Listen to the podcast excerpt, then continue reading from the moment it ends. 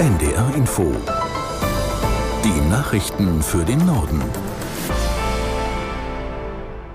Um 8 Uhr mit Michael Hafke.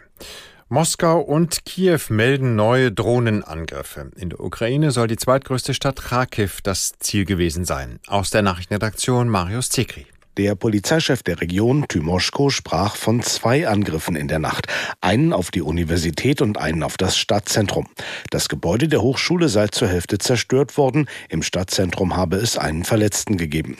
In Moskau haben russische Flugabwehreinheiten nach Angaben von Bürgermeister Sobjanin eine Reihe von Drohnen abgeschossen, die auf die Hauptstadt abzielten. Eine Drohne habe aber denselben Hochhausturm getroffen, der schon Anfang der Woche beschädigt worden sei. Unabhängig überprüfen lassen sich weder die ukrainischen noch die russischen Angaben. Der in der Nordsee brennende Autofrachter Fremantle Highway soll heute genauer untersucht werden. Gestern war er an einen weniger gefährlichen Ort geschleppt worden.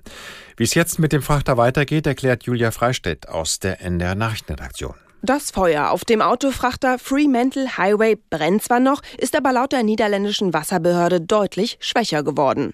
Bergungsexperten haben bereits einen ersten Erkundungsgang gemacht. Sie sollen jetzt herausfinden, wie es im Inneren des Schiffes aussieht und ob die Außenwände weiteren Belastungen standhalten, damit der Frachter später in einen Hafen geschleppt werden kann. Das Schiff mit rund 3800 Autos und 1,6 Millionen Litern Schweröl an Bord wurde gestern an einen vorläufigen Ankerplatz geschleppt. 16 Kilometer vor den Wattenmeerinseln Schiermonnikoog und Ameland. Der neue Platz ist etwas windgeschützter und liegt abseits der Schifffahrtsrouten. Heute am 1. August ist der Weltlungenkrebstag. In Deutschland sterben jährlich Zehntausende an den Folgen des Rauchens. Der Bundesdrogenbeauftragte Blinert möchte diesen Trend stoppen. Aus der NDR Nachrichtenredaktion Dani Peters. Immer noch sterben zu viele Menschen an den Folgen des Rauchens. 130.000 sind es allein in Deutschland. Das müsste nicht sein, meint der Bundesdrogenbeauftragte Blinert. Fast 90 Prozent aller Lungenkrebsfälle würde aufs Rauchen zurückgehen.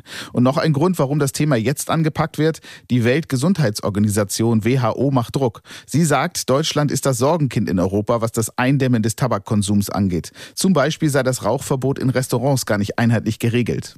Die im Bundestag vertretenen Parteien Parteien erhalten wieder mehr Großspenden von Unternehmen, Verbänden und Einzelpersonen. Für das erste Halbjahr meldet der Bundestag für SPD, CDU, Grüne, FDP und AfD Einnahmen von insgesamt fast einer Million, mehr als doppelt so viel wie im Vorjahreszeitraum.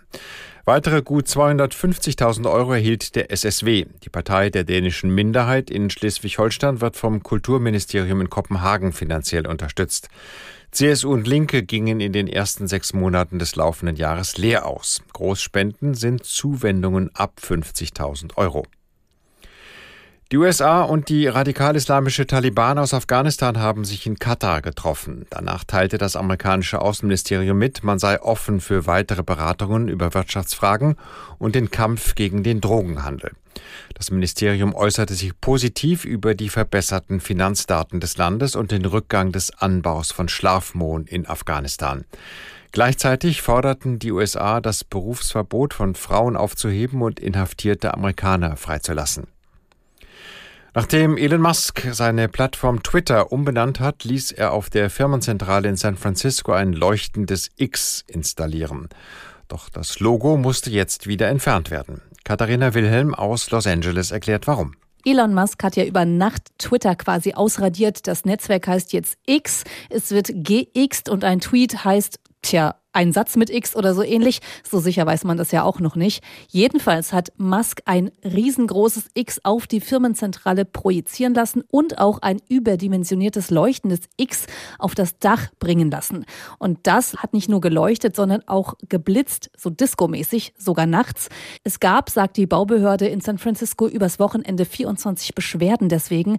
Und das X war auch nicht offiziell genehmigt. Und deswegen musste es jetzt nach nur wenigen Tagen wieder abmontiert werden. Soweit die Meldungen.